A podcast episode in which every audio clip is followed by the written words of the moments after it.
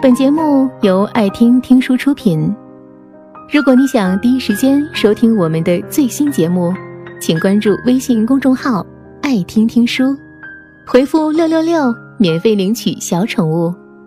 学校驻兵的时候，那种气氛便如过年一样，十分激荡孩子的心。在学校，我的体育也是好的，尤其是单杠。那时候。每天清晨便往学校跑，去抢有限的几根单杠。本事大到可以用双脚倒吊着大幅度的晃，蝙蝠睡觉似的，倒挂到流出鼻血，才很高兴的翻下来，然后用脚擦擦沙土地，将血迹吐掉，很有成就感的一种出血。冰柱在学校的时候，我也去练单杠。那天也是流鼻血了。安静的校园里，兵们在蹲着吃稀饭馒头。我擦鼻血，被一个偶尔经过的少校看见了。那个军官见我脸上仍有残血，正用袖子擦，就说：“小妹妹，你不要再倒挂了，跟我去房间，用毛巾擦一下脸吧。”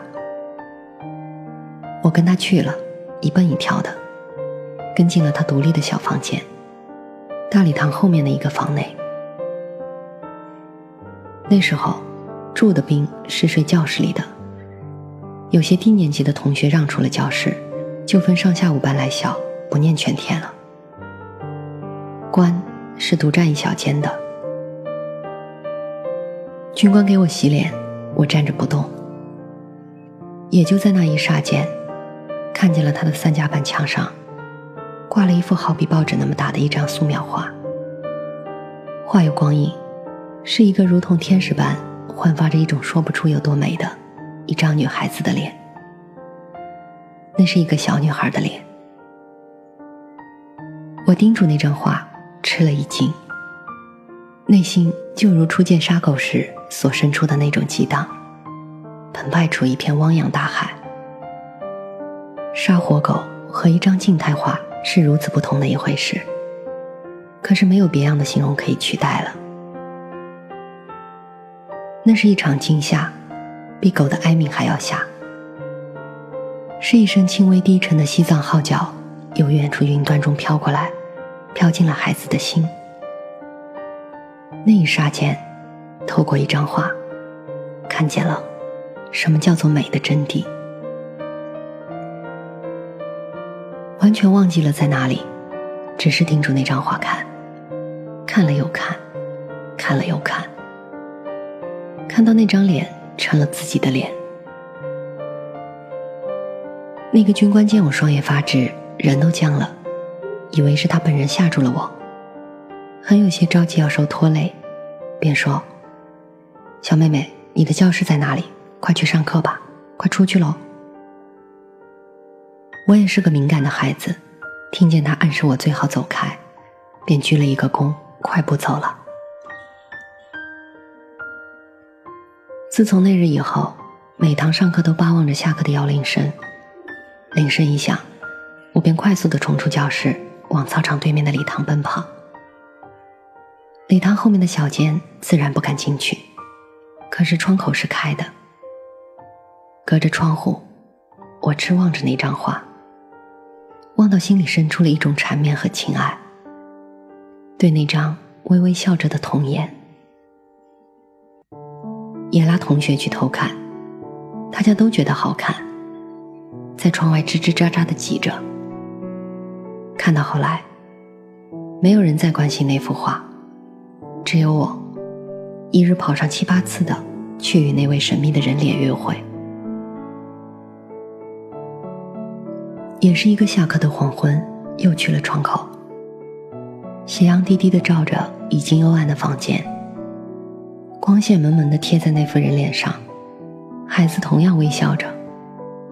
光影不同，他的笑和白天也不同。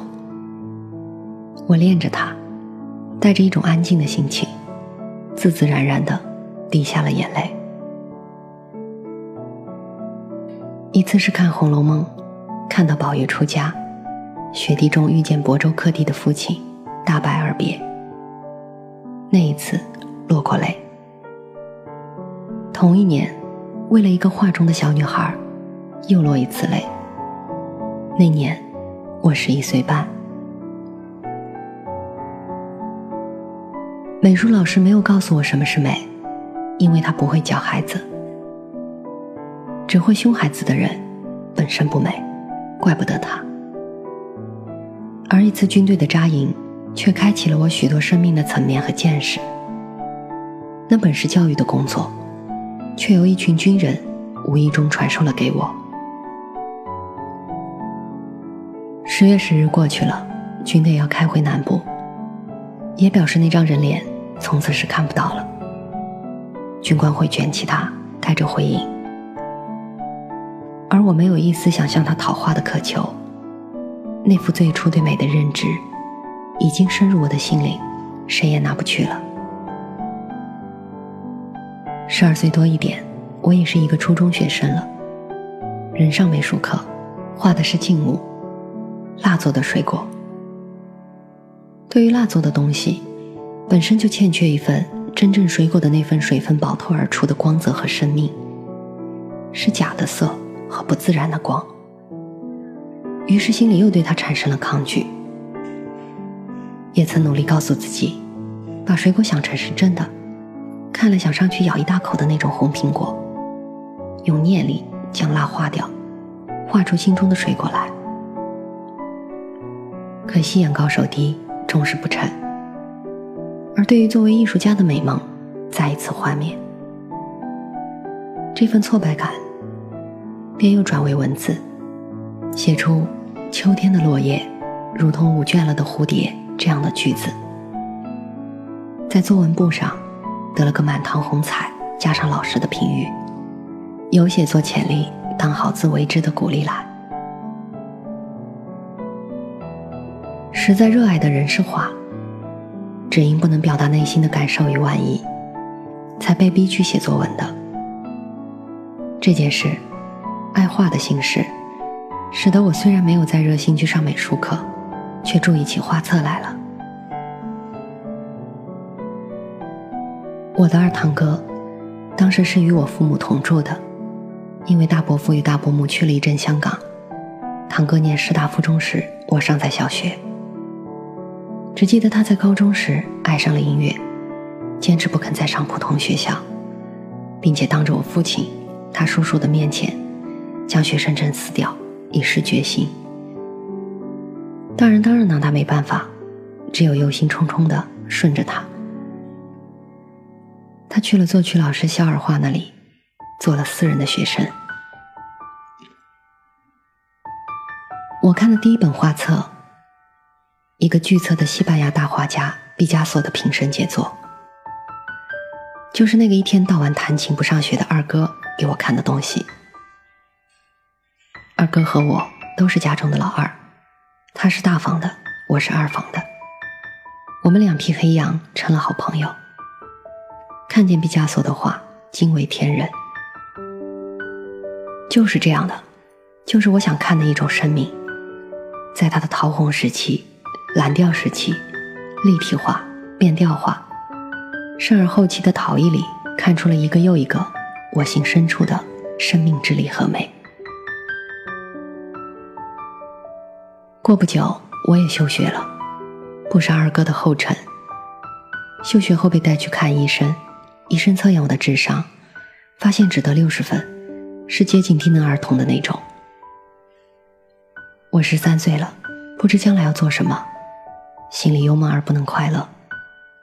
二哥说，他要成为一个作曲家。今天在维也纳的他，确实是一位作曲家。而我，也想有一个愿望。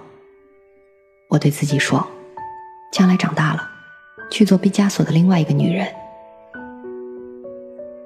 急着怕他不能等，急着怕自己长不快。他在法国的那栋古堡。被我用图片中看也看烂了，却不知怎么写信去告诉毕加索，在遥远的地方，有一个女孩子急着要长到十八岁，请他留住，不要快死，直到我去献身给他。这一生由画册移情到画家身上，只有专情的对待过毕加索。他本人造型也美，并且爱女人，这又令我欣赏。艺术家眼中的美女是真美女。毕加索画下的女人，个个深刻，是他看穿了她们的骨肉才有的那种表达。那时候，我觉得自己也美，只有艺术家才懂得一种美。可是人太小了。快长大的愿望，不能由念力中使身材丰满，而我的心灵一直急着吸取一切能够使我更成熟的东西。回想起来，那些人为的渐渐人生体验，终因实际生活的直接经验太少，而无法自然结合，那是勉强不来的。急着长大，使我失落了今生无法再拾回的少女时代。虽说那是十分可惜的事，倒也没有真的后悔过。等到见到他，毕加索死了，报上看出一代巨星消失在京师的消息时，我的床畔早已有了另外许多许多画册，而且自己也开始在画画了。毕加索的死对我来说也是一种教化，使我认知了艺术不死的真理。并没有为他的离世流下一滴眼泪，而我，由那时候开始，便没有想嫁艺术家了，一直才没有了这个念头。许多年过去了，西柏林展出了毕加索性爱素描的全部作品。我一趟一趟的去展览会场留恋，方知性爱的极美，可以达到画中的那个深度。那不只是查泰莱夫人的情人这本书教给我唯一的感动，那又是毕加索的另一次教化。今生再见一次惊心动魄，如同小学操场上那个睁大了眼睛的孩子。过了又几年，西班牙巴塞罗那城成立了毕加索美术馆，我又去了那儿，在一幅又一幅名画真迹面前。徘徊不舍，回想一生对于美术的挚爱，心中浮上的却是国民学校小房间中那个女童的脸。我知道毕加索的灵魂正在美术馆中审视着我，而我站在那一张张巨著之前，感激的却是那个动了怜悯之心带我去擦血的军官。如果不是他当年墙上的一幅画，如何能够进入更深的殿堂之门？我猜想，毕加索如果知道这一故事，也是会动心的。那个军官。本节目到此就结束了，感谢各位的收听和陪伴。更多精彩内容，请关注微信公众号“爱听听书”，回复“六六六”免费领取小宠物。也欢迎你收听今晚的其他栏目，我们明晚见，晚安。